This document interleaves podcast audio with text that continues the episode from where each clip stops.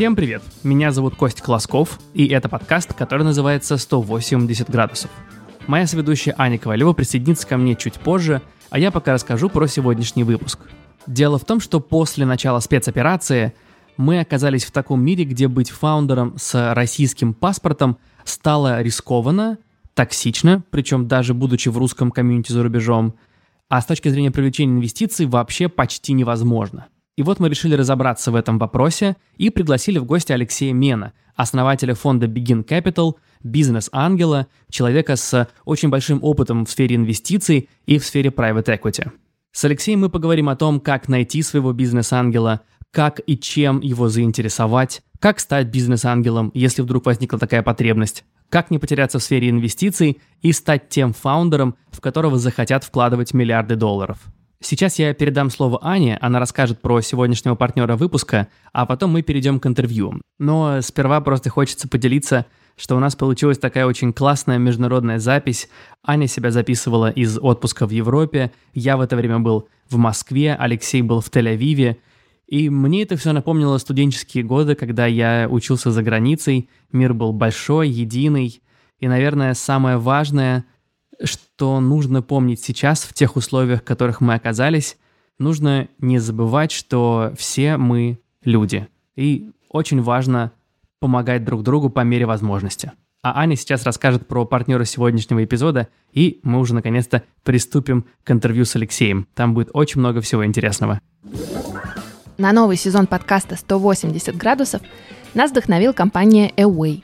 Ребята занимаются тем, что помогают классным специалистам из мира технологий и IT выходить на международный уровень и находить работу мечты в самых разных иностранных стартапах. Если вы заинтересованы в международной карьере и давно задумывались о релокации – если вы успешный продукт-менеджер или, может быть, дата-сайентист, заполняйте заявку на сайте, который мы оставим в описании awayglobal.me и присоединяйтесь к комьюнити самых крутых специалистов в мире tech.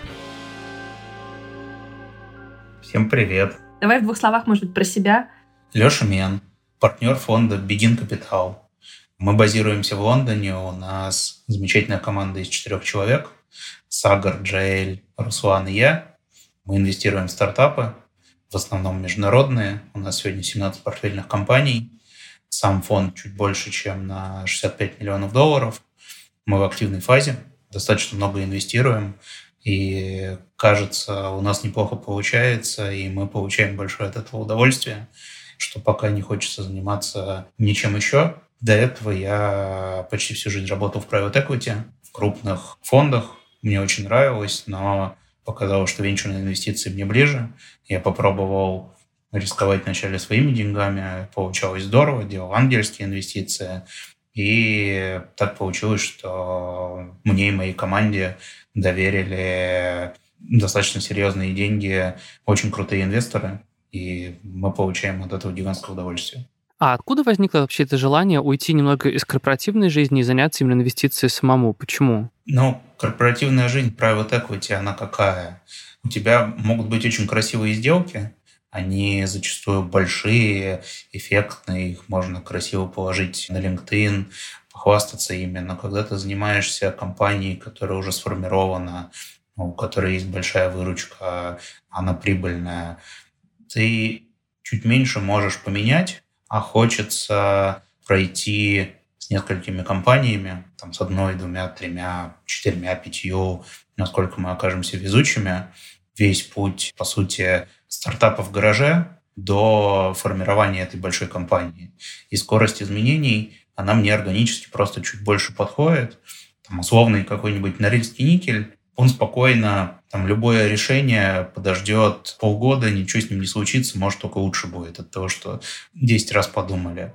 Да, со стартапом это не так, и зачастую все нужно решать срочно и вчера, и вот такая динамика, она мне сегодня ближе. А ты помнишь свою первую инвестицию? Вот ты говоришь, что ты начал инвестировать своими деньгами. Как это было? Расскажи, как ты нашел компанию? Почему да, ты решил я, именно... я, я ее очень быстро списал.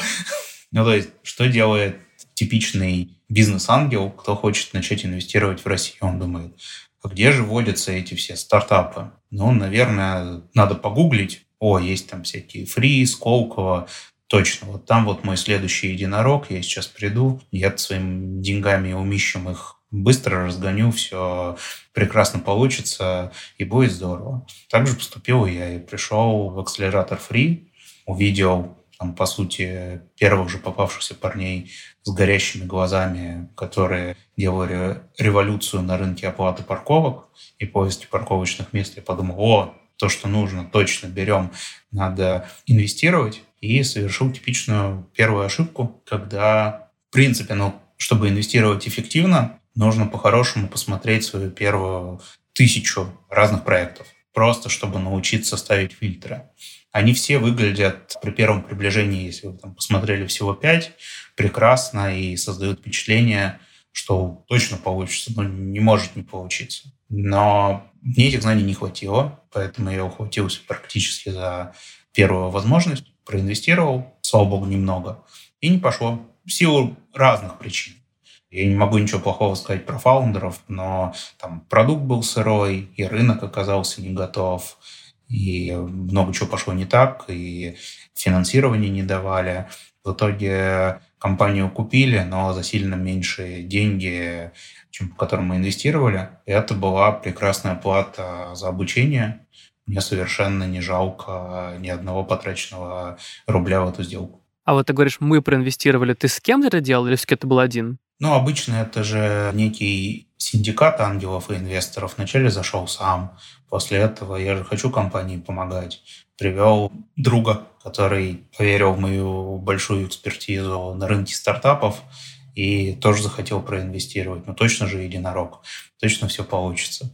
Вот, поэтому мы вместе во многом списали. Раз мы разговаривали уже про бизнес-ангелов, вот кто эти люди, бизнес-ангелы, просто чтобы люди понимали, какую роль они играют вот в этом как бы инвестиционном круге? Я думаю, что нужно очень сильно разделять на уровне страны, на уровне среднего восприятия рынка.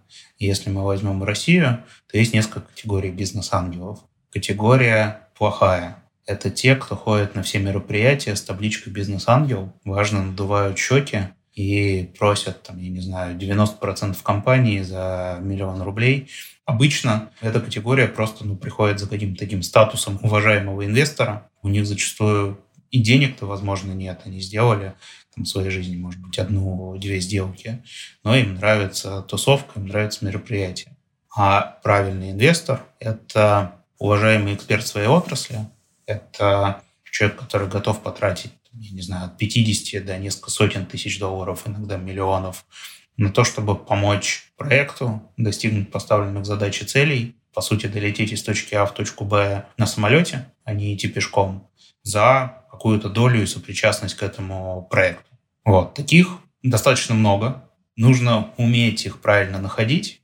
Но если посмотреть вот в среднем по рынку, то практически любой директор инвестбанка или там, крупного private equity фонда, партнер McKinsey, BCG, топ-менеджер Яндекса, у всех них уже есть портфели из 50, 12, 20 разных стартапов. Они не ходят на мероприятия с табличкой «Бизнес-ангел», они очень заняты на своей основной работе, прекрасно понимают риски потенциальной неудачи, уже списали свой первый, второй, третий стартап, очень хорошо понимают, зачем они это делают, в том числе уже получили какой-то успех. Это вот ну, самые прекрасные инвесторы, которые максимально ускоряют развитие любого проекта и обладают прекрасным нетворкингом и бэкграундом, и вообще в целом пониманием того, что происходит на рынке. Ты упомянул такую вещь, они знают, зачем они это делают. И мне, и мне кажется, нашим слушателям интересно залезть в голову вообще инвестора и его мотивации. Потому что, очевидно, есть денежная мотивация, да, то есть из разряда «это нормально, я там плачу 10, чтобы заработать 100».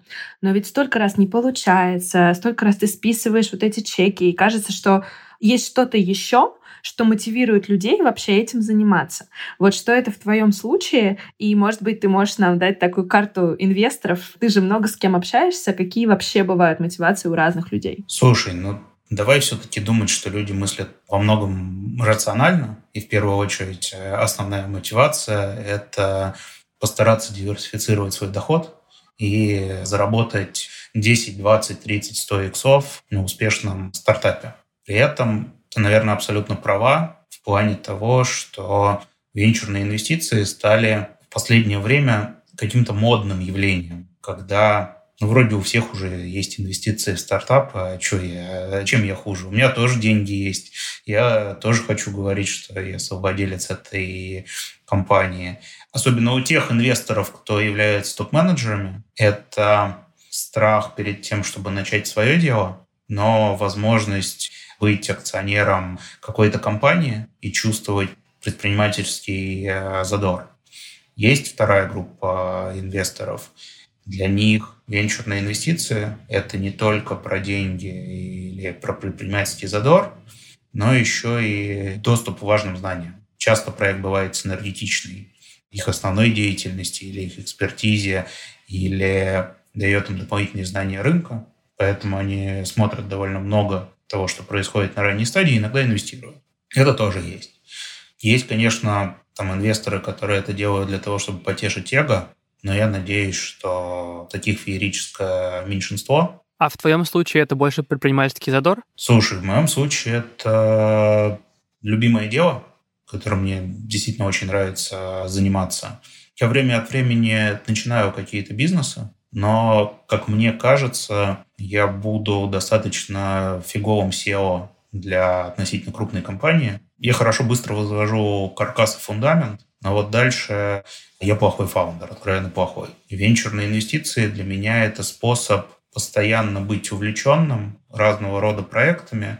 Вот. Вторая часть, ну, это бизнес, который приносит доход и должен приносить доход. И мне кажется, что я прошел достаточно большую школу которая позволяет не делать это интуитивно или на уровне как повезет, а делать свою работу с максимальной вероятностью, чтобы мои инвесторы остались счастливы. А вот на практике получается, что роль бизнес-ангела как раз помочь фаундерам построить этот каркас и фундамент, и потом уже передать этот инвесторам на другой стадии? Слушай, ну что такое помочь? Да? Если это сходу вопрос про помочь, возможно, вы проинвестировали не в того фаундера лучший фаундер э, – это все-таки там человек, в которого хочется инвестировать и который знает, что он делает. А ангел – это зачастую необходимый элемент для того, чтобы проверить несколько гипотез и разогнать свои метрики для того, чтобы в компанию поверил венчурный фонд. Вот ты упомянул, что хороший фаундер — это тот, кто знает, что он хочет. Но я точно знаю, что, например, наш подкаст слушают многие люди, у которых свое дело. И особенно сейчас они задумались о том, что ну вот классно, я хороший фаундер, я знаю, чего я хочу. Пожалуй, позвоню бизнес-ангелу. Как на самом деле правильно начать вот эту коммуникацию с бизнес-ангелом, если у тебя стартап? Попробую ответить. Все инвесторы разные, они, конечно, смотрят на разные вещи. Но мне кажется, что какое-то общее правило вывести можно. Первое, инвестиции на ранних стадиях – это инвестиции в людей. Да, соответственно, мы все пытаемся понять масштаб личности фаундера. Что это за человек? А как он делает найм? Это ну, там, во многом ключевой навык на ранней стадии. И если я вижу, что основатель способен привлекать в свой проект очень крутых экспертов, прекрасных экспертов, которые выходят на сильно меньшую зарплату, ради какого-то виртуального опциона и будущих доходов и веры в этого фаундера, это ну, сильно сразу большой и жирный плюс. Является ли основатель проекта действительно большим, сильным экспертом своей отрасли? Потому что я не хочу с ним набивать шишки о том, чего мы не знали. Мне хочется сразу работать с экспертом отрасли. Зачастую фаундер он похож на такого дирижера, у которого еще нет оркестра. И лучше, если фаундер умеет играть и на рояле, и на скрипке, а не только на треугольнике. Все инвесторы любят хорошие рынки. Что это за рынок? Он уже существует или мы его только изобретаем? Какая вероятность, что этот рынок окажется правильным? Какая вероятность, что мы на этом рынке сможем быть конкурентоспособными? И если у нас какие-то конкурентные преимущества по сравнению с отраслью? Почему именно сейчас?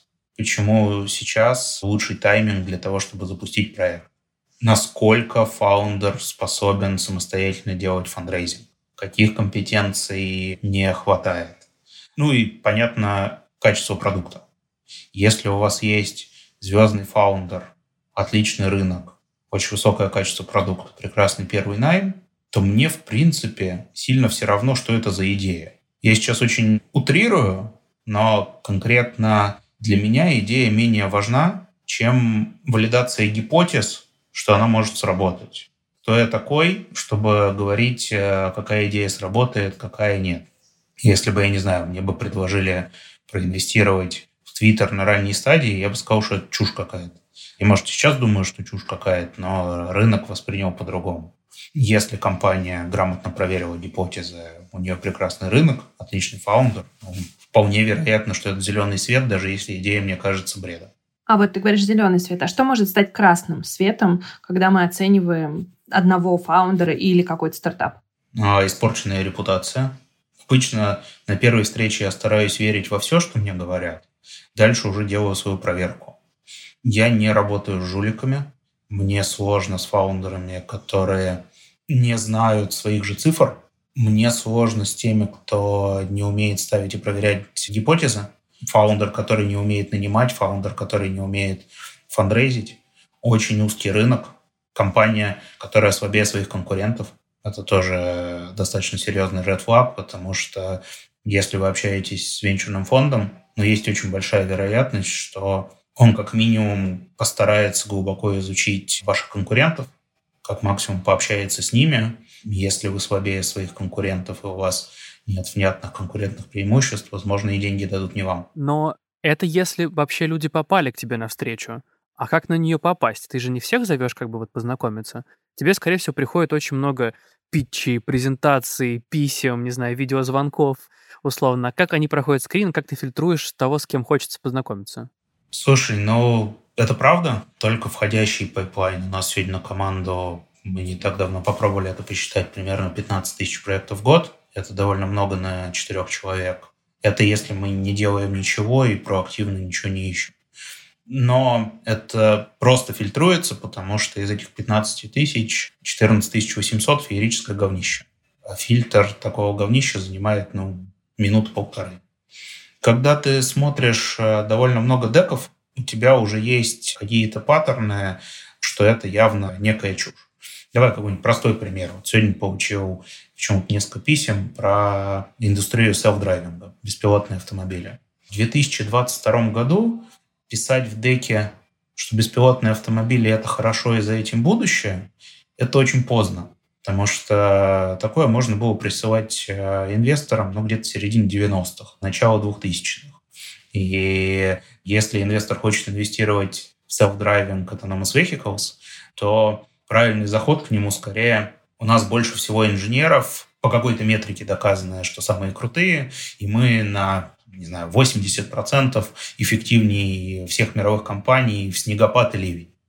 Вы спрашивали, как выйти правильно на инвестора? Ну, конечно, через теплое интро. Есть же теория рукопожатий, и не найти через там одно-два рукопожатия человека, который вам напишет имейл э, и познакомит с фондом. Ну, базовый простой фильтр. Тут даже пиратом не нужно э, сильным быть. Даже я какие-то такие вещи делаю, когда мне нужно познакомиться э, с кем-то из фондов, кто круче меня, или с какими-то звездными фаундерами. А вот, кстати, слово пиратство... А вот да, что это за да, концепция? Да. Оно такое для тебя ключевое, потому что мы смотрели ваш сайт, и там вы тоже себя позиционируете как пираты. Что ты в это вкладываешь? Но там есть философия, там есть пираты, роботы, и вот тут какая-то еще третья категория. Слушай, ну пираты для нас это такой э, предпринимательский спирит и возможность немножко пошалить и найти неочевидные решения. Это ни в коем случае не про какое-то жульничество или воровство, а для нас это ну, вот, в чистом виде про нелинейный подход, креативный подход, благодаря которому какие-то вещи достигаются. Ну вот простой пример. Мне нужно пообщаться с очень классным французским фондом. Он мне в LinkedIn не отвечает, по имейлу не отвечает. Но мы для них маленький фонд, не хотят с нами общаться. Можно сдаться. Что делаем мы? Пишем статью, рейтинг сайтов венчурных фондов. Ставим их на первое место, Везде публикуем во всех соцсетях. Ребята это видят, гордятся, все их сотрудники делают репосты, посылают нам бутылку шампанского и говорят, какие вы классные, спасибо большое, что вы нас отметили, хотим вас пригласить в офис. Ну, вот для меня вот там немножко пиратство это в этом. Мне кажется, очень интересный кейс, и мне кажется, что многие наши слушатели сейчас могли удивиться, потому что кажется, что у инвесторов-то все в порядке. Им вообще не надо, да, ни с кем знакомиться, им все пишут.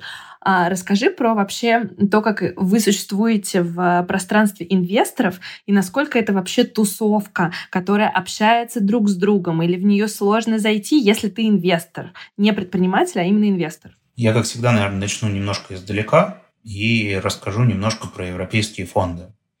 Мне кажется, что большинство европейских фондов вот именно живет в такой парадигме еще, что вот у нас есть деньги, все должны с нами хотеть дружить, все стартапы должны нам проактивно писать, приезжать, дарить дары, приносить корзины с фруктами и так далее. Мы велики.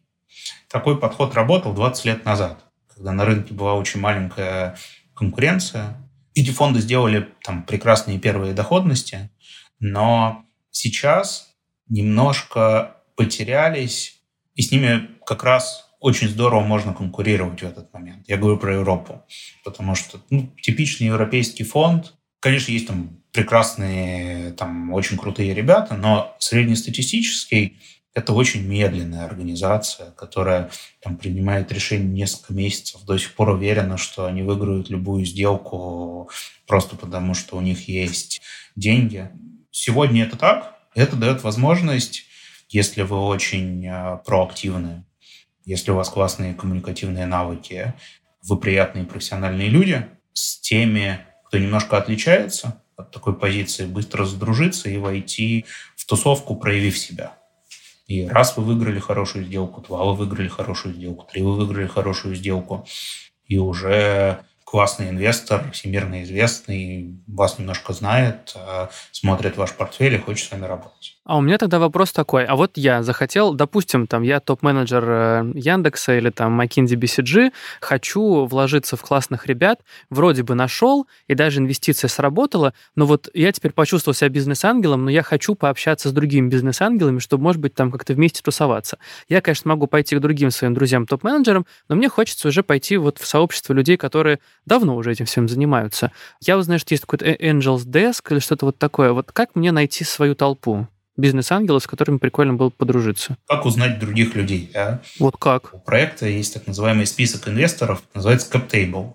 Смотрите какое-то количество проектов, видите их CapTable, видите, кто еще в них проинвестировал.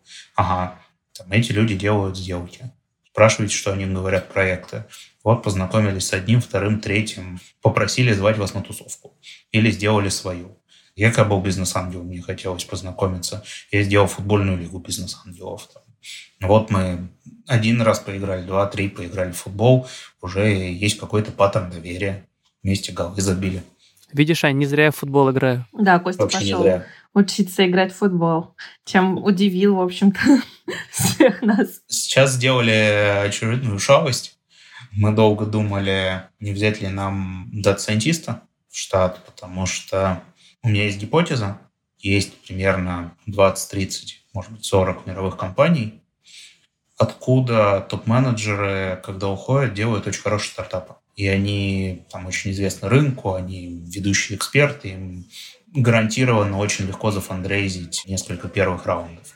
Просто за счет того, что в их имя поверят.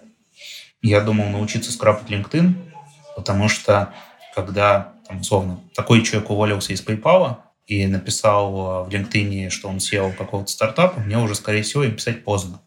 Потому что он уже, там, условно, у Секвои денег поднял, а я опоздал.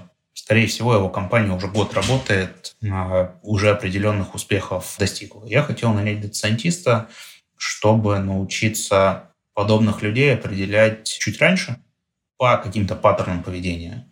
Ну, например, он начал добавлять э, в друзья людей из э, сильных мировых фондов, подписался на какие-то э, венчурные каналы. Э, много чего еще есть, как это определить. Э, решил проверить гипотезу в лоб, выписал человек 10 из э, топовых мировых компаний там уровня Netflix, PayPal, Google, все международные ребята, и написал вам примерно следующее письмо.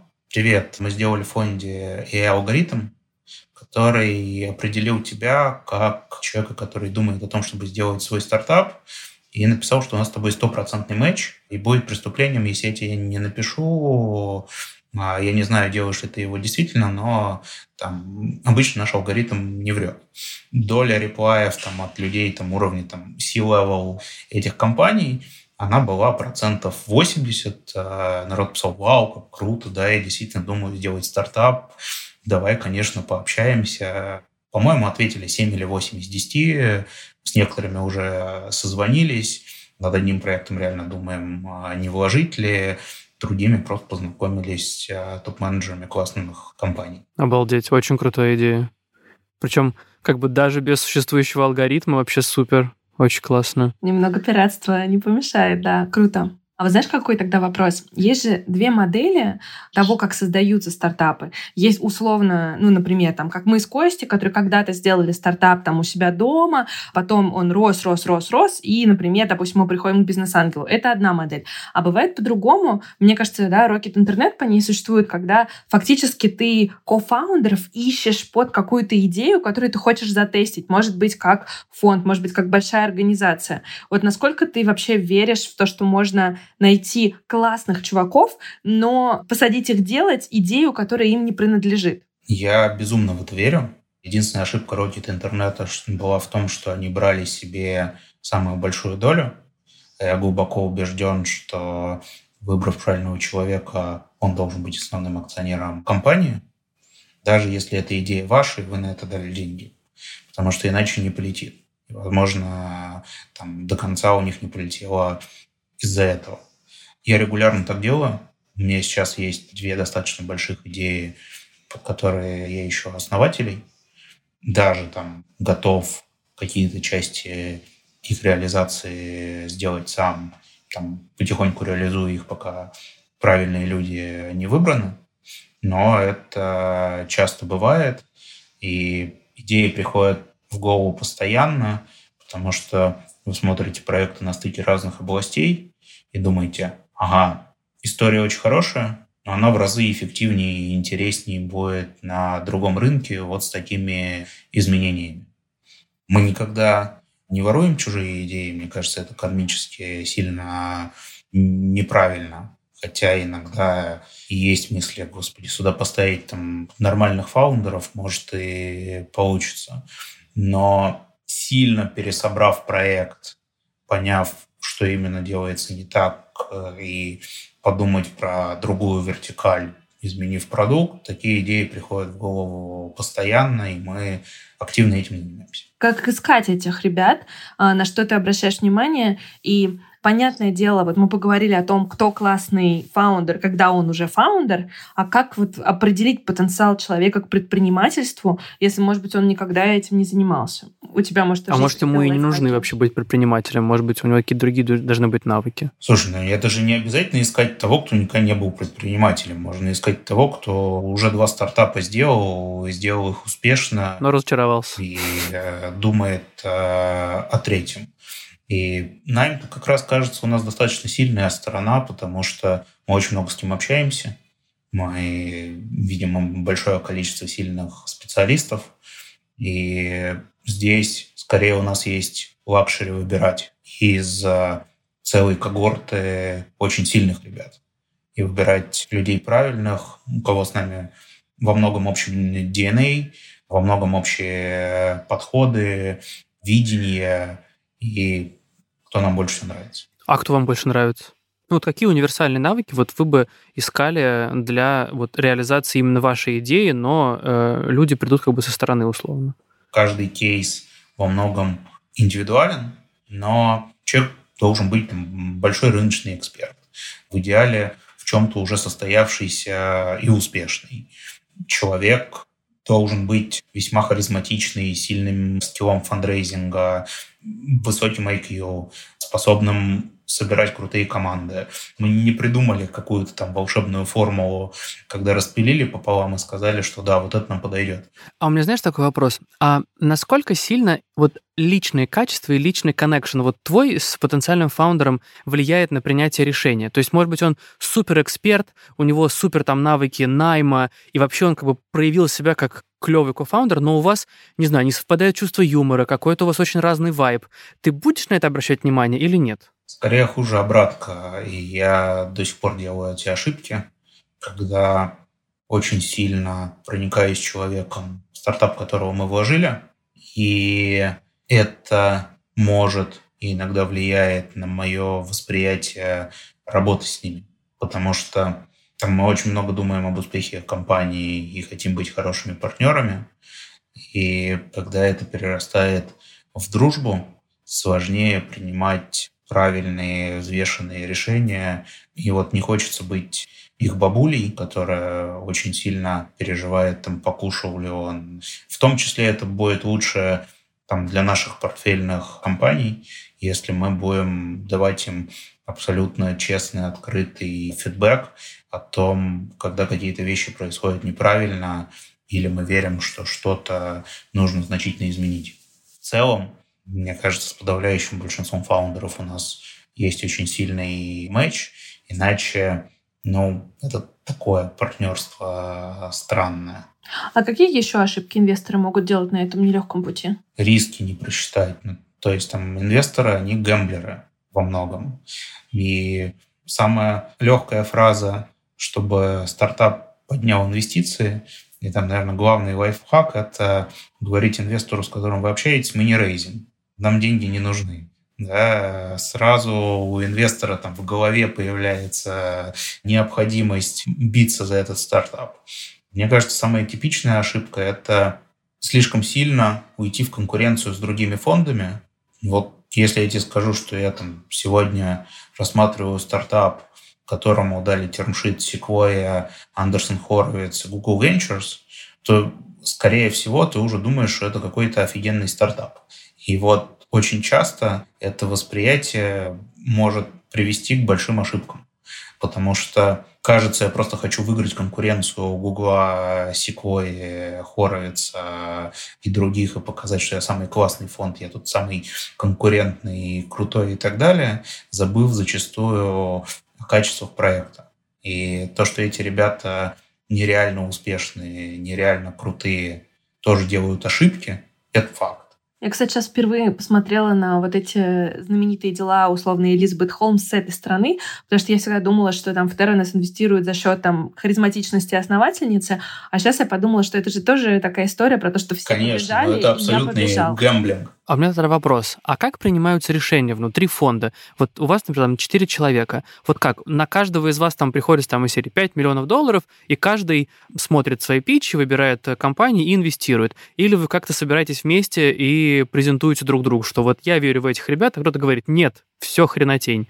Или наоборот, типа, all in. Обычно мы идем э, к астрологу, смотрим гороскопы основателей и на базе этой высоко проверенной информации принимаем решение. Ой, мы еще при... Сюцай еще хорошо работает. Мгм. Кто? Сюцай. Очень хорошо. А это что такое? Это по дате рождения, как-то ты суммируешь цифры даты рождения, появляется какая-то цифра, и вот эта цифра, она обозначает э, характер человека. Ребят, спасибо вам огромное. Я сейчас очень много узнал. Мы так команду набираем. Слушайте, ну если серьезно, у нас достаточно коллегиальный подход. Каждый имеет из сотрудников фонда право голоса. Стандартно, если максимально упростить, то есть там три слова love, like и dislike, о которых думает каждый. И чтобы инвестиция случилась, у нее должно быть как минимум два love и не больше одного дизлайка. Продолжаю докапываться до жизни фондов изнутри. Чтобы вы могли инвестировать, получается, вам нужно еще привлекать к себе инвесторов, то есть ходить там по организациям, людям, чтобы они, получается, дали денег изначально. Так это работает или нет? Чтобы мы могли инвестировать, нам нужно привлечь еще денег. Да. Ну, в целом, да. Там, сейчас мы не поднимаем новый фонд, нам пока первого достаточно, чтобы его переварить. Но в целом у фонда есть определенный срок жизни, после которого там все деньги проинвестированы, и э, если у команды есть амбиции, они обычно идут и поднимают еще один фонд, зачастую там чуть большего масштаба. Но я думаю, что во втором фонде, ну, когда мы пойдем его поднимать, будет уже правильно судить нас по результатам. Мы начали не так давно, как фонд, там, в 2019 году, пока сделали два экзита. что тоже там ну, достаточно неожиданно было. И, наверное, пока там, главная метрика, которой я горжусь, и горжусь очень сильно, это то, что 9 основателей портфельных компаний попросили у нас возможность а, вложить в наш следующий фонд.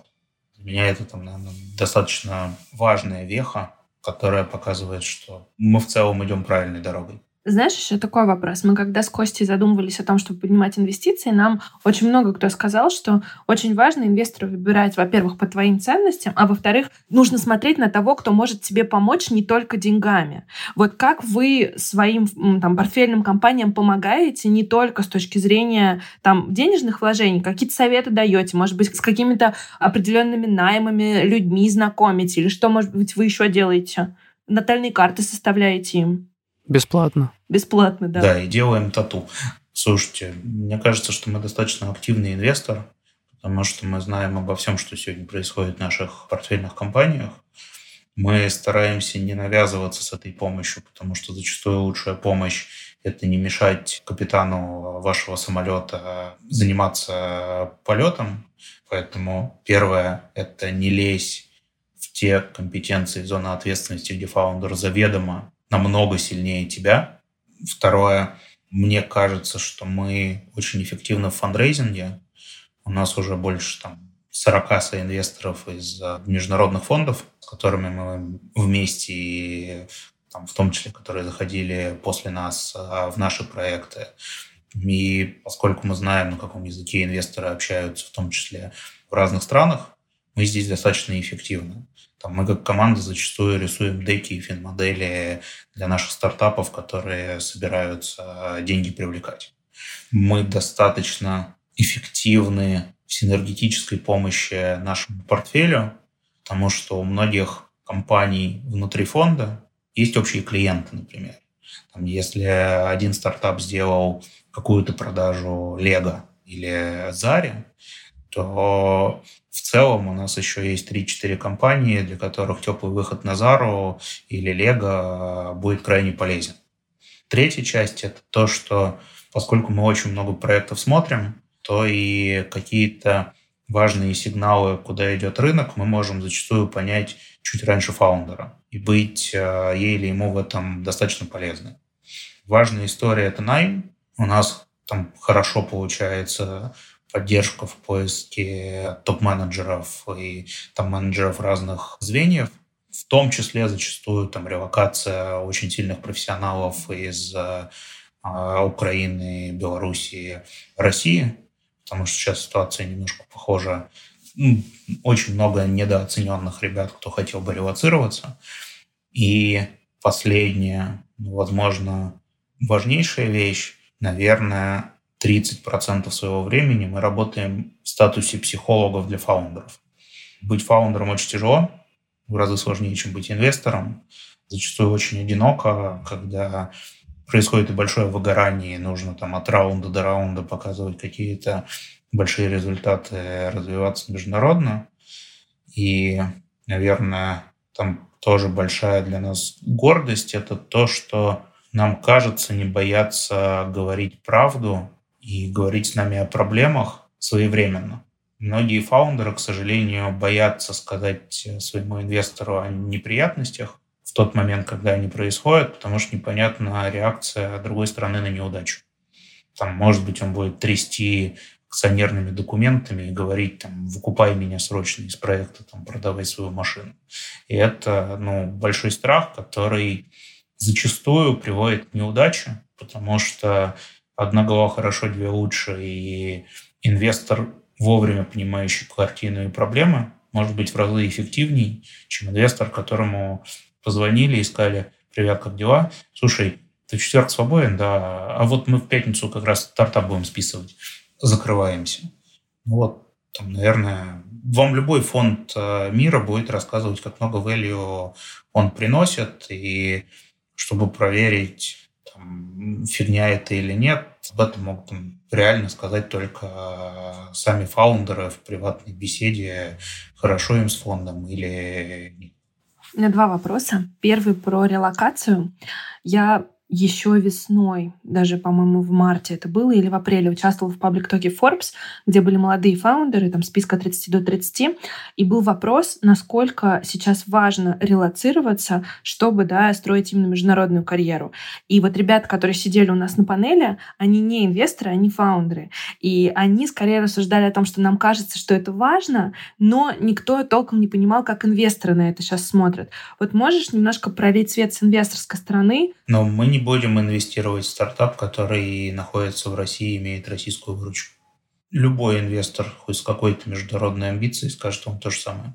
А если бизнес в России, но ты условно делаешь там дочку иностранную? Если бизнес э, в России, он никому сегодня не интересен. Ну, кроме там какого-нибудь РФПИ, Ростеха, Сколково. Ну да. Понятно. То есть будут смотреть на фаундеров, которые хотят как раз выводить свою бизнес-модель на международку, но... Фаундеры, которые хотят выводить свою бизнес-модель на международку, тоже неинтересны, они уже должны быть э, где-то. Ага. Ну, окей, локация фаундеров услышали, а вот команда, знаешь, бывает часто вся разработка была в России и так далее. Вот насколько это важно? Слушай, ну вот смотри, у тебя, допустим, разработка в России, ты делаешь какой-то международный стартап, привлекла международные деньги. Как ты в Россию платить будешь? У тебя то, что стартап не полетит, уже гигантский риск да, и ты не хочешь дополнительно споткнуться над чем-то очень простом, что твой риск делает x2. К сожалению, я бы очень хотел инвестировать в прекрасные проекты из России. Но даже для меня какое-то количество проектов в России с российской выручкой – это потенциальный международный репутационный риск. Что меня будут бояться, что я сильно связан с Россией. Угу. И здесь нужно ну, выбирать что-то одно. Либо инвестировать только в российские компании, наверняка там, ну, сейчас много денег в Россию привезли, и там какое-то количество ниш свободно. Если вы верите, что у этого всего есть потенциал, можно ли там заработать денег? Наверное, можно. Да, можно ли после этого легко выйти в мир? Вообще нельзя. А мой второй вопрос был по поводу ошибок, которые фаундеры делают уже после того, как в них ложились. Но какое поведение фаундеров неуместно? Что бывает часто, что вот инвесторам не нравится, и, может быть, это не очень очевидно для фаундеров? Первое, что не нравится, это когда фаундер начинает заниматься много чем еще. Все-таки там важно, чтобы основные усилия основателя были направлены на тот проект, в который мы дали денег потому что иначе это будет менее эффективно для меня. Вторая часть. Мы не очень за пиар ради пиара, когда компания начинает чуть раньше времени почивать на лаврах, подняв какой-то раунд, дальше пошли большое количество интервью ради интервью, не потому что они там полезные компании, а просто какой-то большой личный пиар. Мы терпеть не можем, когда компания не умеет эффективно тратить деньги. Венчурные инвестиции, вот эти вот все большие оценки в неприбыльные компании с мультипликатором там 20 к выручке, они работают только на большом росте. А большой рост возможен только при очень сильной эффективности, особенно на качающихся рынках. Если раньше больше всего денег давали тому, кто быстрее всех растет, то моя гипотеза, что в ближайшие год-два будут давать денег тому, кто растет эффективнее всех. А вот ты сказал, фаундеры начинают заниматься много чем еще. Ты имеешь в виду, что начинают заниматься какими-то новыми своими идеями, проектами и уже забивают на свой основной проект? Или что это имеешь в виду? Да, такое бывает.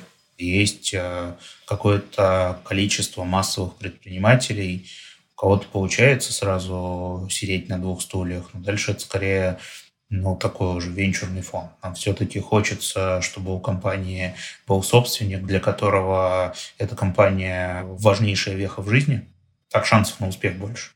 Есть такой паттерн, что многие фаундеры довольно интровертные. И мне рассказывали мои знакомые инвесторы, что есть фаундеры, которые говорят, я не хочу строить взаимоотношения, я хочу там заниматься своим делом, кодить, что угодно, да, то есть, ну, заниматься бизнесом. И вот э, со стороны инвесторов это больше плюс, что чувак как бы занят делом, или наоборот, SEO стартапа должен выстраивать взаимоотношения, в том числе с будущими инвесторами. Слушай, это супер разная штука зачастую там в инженерно-интровертных фаундеров наоборот больше хотят проинвестировать, потому что вокруг них легко создать миф, что это гений, с которым невозможно пообщаться, до которого очень сложно дойти, и у вас он, скорее всего, денег не возьмет. Ну, попытайтесь, конечно, и многие этим очень качественно пользуются. Если смотреть на нас, да, нам нравятся инженерные интровертные команды, чей продукт выглядит зачастую как какое-то красивое маркетинговое попури, но абсолютно но эти команды абсолютно инженерно-интровертные внутри, они без остановки тестируют разные гипотезы и принимают большинство решений, основываясь на цифрах, но при этом у них есть еще и некий предпринимательский задор и понимание, там, что они делают, почему, почему они принимают те или иные решения. Есть гигантское количество супер успешных инженерно-интровертных фаундеров, которые большие молодцы.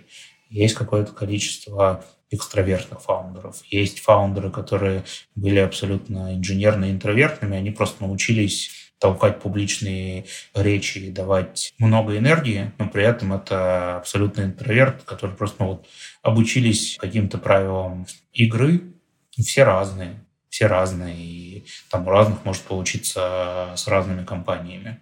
Может быть, когда-нибудь я отвечу, что у нас есть абсолютный типаж фаундера, в которого мы инвестируем, потому что у нас будет 10 успешных выходов с одинаковым типажом. Пока, если вот просто посмотреть на наш портфель, кто лучше всего perform ит, то кажется, что наш лучший фаундер – это 40-летний лысый мужик. Так, ну мне 10 лет еще, 9 лет осталось. И побреем. Да, и побреем, нормально. Эпатажные фаундеры вроде вот основателя WeWork. Это э, скорее такой черный лебедь, как бы, в которого, может быть, вы бы даже не проинвестировали, или наоборот, это удача найти вот такого визионера с рисками, но вот э, чувак, который может толкать крутые речи и вести за собой людей. Вот с точки зрения инвестора, это как? Совсем эпатаж мы бы скорее не пошли, потому что для нас это выглядит как человек, который способен принимать нерациональные решения. Окей, если у нас с ним есть мега доверительные отношения, и в общении с нами он супер адекватный, мы понимаем, что это просто правила игры, и это очень сильно помогает бизнесу, возможно. Но у нас таких примеров пока не было, а все остальное ну, это какой-то дополнительный риск, потому что ты не знаешь, что ему завтра захочется тебе придут, там, я не знаю, покупать компанию за 900 миллионов долларов, на которые ты сделаешь там 100x, и ты понимаешь, что это лучшая цена, которую когда-либо могут дать за эту компанию, а он ударит кулаком по столу и скажет 5 миллиардов и э, разорится. Ну, мне бы не хотелось бы иметь в партнерах бомбу замедленного действия. А я, кстати, хочу всем нашим слушателям посоветовать сериал We Crashed который про основателя WeWork. Я не знаю, смотрел ли его Леша, но мне очень понравилось. А я всем посоветую нашим слушателям подкаст We Crashed послушать, на основании которого был снят этот сериал. Ну, подкаст, кстати, тоже хороший. Но вот про сериал, раз уж мы заговорили... А я посоветую пиццу пепперони. Класс. Вообще, кстати, пицца пепперони супер, очень люблю пиццу пепперони. Пицца супер. Но вот про сериалы и про то, как вообще инвестиции связаны с сериалами, у вас довольно нестандартный сайт для вообще фонда, и он такой, ну вот пиратский, хулиганский, но там еще много слов про то, что венчурные инвестиции — это как сериал.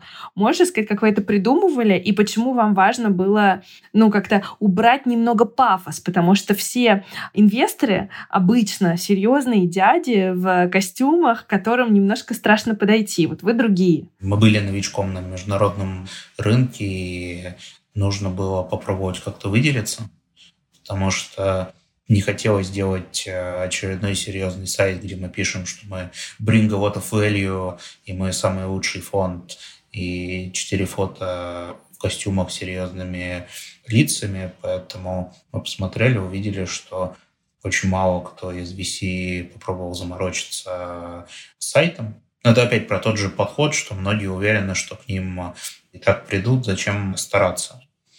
И решили чуть-чуть пошалить. Мне не дали дошалить до конца, потому что моя команда обычно говорит из разряда «ты будешь лично платить э, судебные иски, которые нам прилетят», но остановились на топике сериалов, потому что венчурный фонд, он немножко похож на сериал.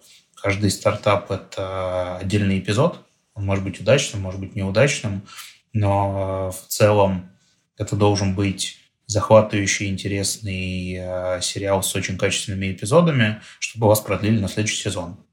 Следующий сезон – это следующий фонд. Для меня эта история очень хорошо легла. Я очень хочу, чтобы нам дали возможность поснимать следующий сезон, чтобы в нас поверили, в том числе, чтобы наши текущие инвесторы остались довольны и захотели бы в еще одно приключение с нами. Поэтому, ну вот, стараемся. А кем ты хотел быть в детстве? Я объясню, почему я задаю этот вопрос. Когда я была маленькая, я не знала о том, что вообще есть инвесторы, венчурные инвесторы. И как будто бы это вообще ну, не очевидный путь, но у тебя вообще очень много творчества в том, что ты делаешь сейчас. И мне просто интересно, какие у тебя были мысли по поводу собственного будущего, когда ты был маленький. И сейчас. Хотел быть инвестором, все. Че? Знаешь, я не очень нравился себе маленьким. Мне, в принципе, не очень нравилось быть маленьким. То есть я как-то класса до 10 не очень хорошо к себе относился. Вот. А потом многое изменилось и стало круто. Наверное, я хотел быть каким-нибудь футболистом, но я достаточно здраво оценивал э, свои шансы, будучи мегапухлым еврейским ребенком, который даже по мячу попасть не может и в пустые ворота забить. И, наверное, эта там идея достаточно быстро отметалась. Мне всегда нравился бизнес и придумывать различные бизнес-проекты. Мне всегда хотелось заниматься предпринимательством в том или ином виде. Плюс, ну, наверное, я думал там в том числе, там, возможно, посвятить себя образованию. Мне потенциально нравилось качество какого-нибудь хорошего преподавателя, который может дарить знания и не шаблонно ими делиться. Вот. А про инвестиции, да я понять не имел, что это существует лет до 18. А какой был твой первый бизнес-проект, который ты реализовал? А, в институте уже на первом курсе у меня было большое количество идей, но так получилось, что в 18 лет я уехал в Австрию работать в инвестиционный фонд. И с тех пор, ну вот, как бы мне очень нравились инвестиции. Потом, ну вот, начал там, в том числе придумывать проекты каких-то очень ранних историях я немножко выступаю как кофаундер, а не только пассивный инвестор. Но там про них еще немного, я думаю, рано рассказывать, потому что вначале стоит что-то сделать, потом уже это обсуждать. Слушай, а в 18 лет ты уехал работать в Австрию, ты совмещал с институтом или... Да, я совмещал с институтом, я учился в школе экономики. Мне очень повезло, совершенно случайно был такой большой австрийский инвестфонд, Julius Майнл. В России эта компания известна там, как дистрибьютор кофе. И я устроился к ним на работу стажером в московский офис, который они только открывали. Понял, что все лето будут таскать стулья и собирать столы. И слабоумие и отвага я пришел к гендиректору, сказал, слушай, я там, ну, знаю, что вы в Австрии же есть. Давай меня туда отправим, я опыта наберусь. И он был там достаточно философском настроении, сказал, да не вопрос. Вот. И через неделю я улетел в Австрию работать там в крупнейшем фонде Вены, и мне так сильно понравилось, что больше ничем другим заниматься не хотел. Чуть из института не выгнали, но справился. Вау. Ну, то есть это безумно смелый поступок, мне кажется, для такого возраста. Ну, по крайней мере, я по себе сужу, я бы, мне кажется, никогда Нет, бы так... Мне точно не было страшно от слова совсем. Это было круто. Они мне еще и через там, два месяца повысили до аналитика, дали мне бесплатно жить э, в квартире в центре Вены. Ну, ты реально настоящий пират. Платили очень круто. Но самая там пиратская история была, наверное, в другом. Как я стал генеральным директором этого фонда? Практически. Так получилось, что когда я договорился с российским гендиректором о том, что меня возьмут в Австрию, он там кому-то написал, сказал, вопрос решил. У него был отпуск, и он уходил куда-то в горы без связи. И я прихожу в первый рабочий день, костюм купил, в галстуке, в рубашке, красивый такой, прихожу, говорю, hi, I'm Леша from Russia, я пришел к вам работать. Говорят, ты у нас не работаешь. Мы тебя ничего не знаем. Ну, то есть там письмо этого гендиректора где-то затерялось, ну, а у меня деньги реально на отель э, заканчивались, и мне очень не хотелось признавать поражение и уезжать. И, в принципе, я каждый день приходил и сидел полный рабочий день у них на ресепшене. И они там даже ходили, хохотали, говорят, смотри, тут сидит чувак, который думает, что он у нас работает. Вот, да, в итоге пришла женщина HR, э, сказала, слушай, ну мы impressed, давай мы тебя прособеседуем, если хочешь. А ты где хочешь работать? Я хочу работать в private equity.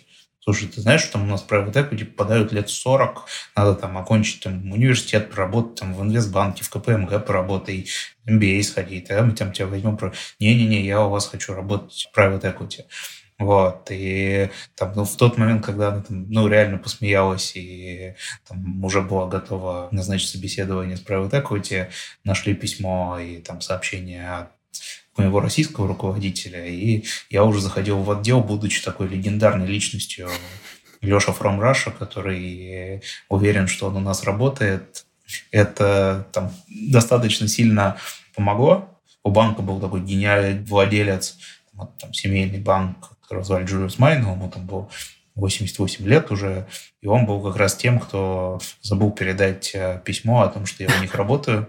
Он тоже пришел и сказал, ну, давай, успехов тебе. Безумно крутая история. Да. Ну что, Кость, финальный вопрос? Давай, Анют. Ты нам только что рассказал такую историю, которая показывает, что ну, злобоумие и отвага — это твой такой жизненный девиз, который не раз спасал тебя в разных жизненных ситуациях.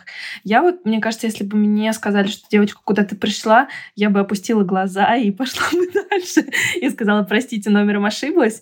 Вот что ты можешь посоветовать людям, которые, может быть, хотели бы быть такими смелыми в чем то может быть, поменять свою жизнь на 180 градусов, найти новую работу, открыть новое дело, дело, стать инвестором или наоборот найти другого да, инвестора, но вот в себе какого-то такого запала пока не находят или боятся. Слушайте, вам что, бизнес-молодость, что ли? Мне кажется, мне еще рано жизненные советы людям раздавать. Единственное, там, что скажу, будьте добрее друг другу, не забывайте про чувство собственного достоинства, и принимайте помощь э, с благодарностью и помогайте другим. Не забывайте, что нельзя за что-то отвечать на там, 2, 4, 48, 56, 93 процента. Нужно отвечать э, за что-то на 100 процентов и не делить ответственность и помнить, что вы наверняка пожалеете о том, что вы не совершили, чем о том, что вы попробовали сделать. Классный совет. Ну, это очень классные слова, на самом деле, очень важные, мне кажется, особенно сейчас. Спасибо тебе большое.